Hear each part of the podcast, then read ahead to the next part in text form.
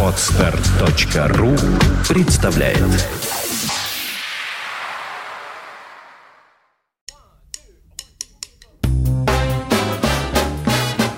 Слушать здесь.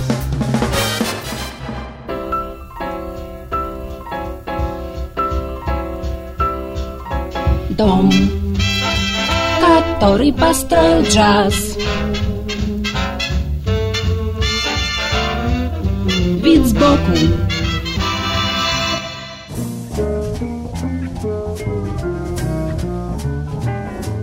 Всем привет! У микрофона Андрей Соловьев. Группа, которой посвящен сегодняшний выпуск, совершенно неожиданно стала для меня одним из примеров воплощенной истории джаза. Не фактически. Это молодой ансамбль, и его наследие еще только формируется, и, соответственно, место в развитии джазовой музыки будет определяться не сегодня. Исторической является сама подоплека возникновения этого проекта. Он родился после того, как ураганом Катрина был разрушен священный для каждого любителя джаза город Нью-Орлеан, и многие нью-орлеанские музыканты покинули свои пепелища, или как правильно называть кварталы, оказавшиеся под водой, и отправились искать счастье на север. Это джазовое движение с юга на север является одним из мифов, архетипов, темпоральных алгоритмов джазовой истории. Так бежали в Чикаго от преследования рабовладельцев чернокожие невольники, а потом, после отмены рабства, их дети, надеявшиеся найти на Великих озерах лучшую жизнь. Так перебирались в Саутсайд пионеры нью-орлеанского джаза, прельщенные возможностью играть под прикрытием теневых заведений многочисленных бутлегеров и их всемирно известных криминальных покровителей. А немного позднее, в годы депрессии, жители южных аграрных штатов тоже ехали в Детройт и Чикаго, надеясь, что на крупных предприятиях будет проще пережить экономический кризис. Поэтому, когда снова слышишь о переселении нью-орлеанских музыкантов в Чикаго, комок подступает к горлу. Вот она, история подлинного джаза.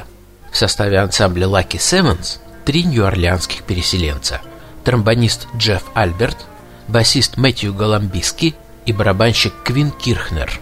Чикагских участников в группе все-таки больше. Это тромбонист Джефф Бишоп, трубач Джош Берман, саксофонист Киф Джексон и вибрафонист Джейсон Адасевиц. Ни один из них не может похвастаться славой своих знаменитых земляков, таких как Энтони Брэкстон или Лестер Боуи. Однако их музыка от этого не становится менее интересной и своеобразной. Прежде всего хочется отметить, насколько полно и нестандартно реализованы инструментальные возможности группы. Она то превращается в мини-оркестр, то переходит на язык нью-орлеанской полифонии, то разражается упругими и хлесткими фанк-ритмами, то увлекает слушателя в водоворот атональной сонористики. Слово «водоворот» как-то само слетело с уст. И в первой и во второй пластинке ансамбля многое навеяно воспоминаниями об урагане и потопе. И пронзительные кульминации нескольких пьес напоминают о разгуле стихии, практически стеревшей с лица Земли старейший джазовый город планеты. Еще одна особенность музыки, на которую ориентируются участники проекта Lucky Sevens, это ее естественность. Даже жесткие авангардные звучания не воспринимаются как специально поставленный эксперимент или искусственная конструкция. Музыканты играют то, что думают, стремясь поделиться со слушателем своими искренними чувствами. Но жизнь в музыкальной среде приучила их быть терпимыми к разным способам выражения своих мыслей и эмоций. Многоголосый Чикаго и толерантный Нью-Орлеан частично стерли непреодолимые границы между стилями и направлениями, приучили к тому, что музыка имеет право быть разной.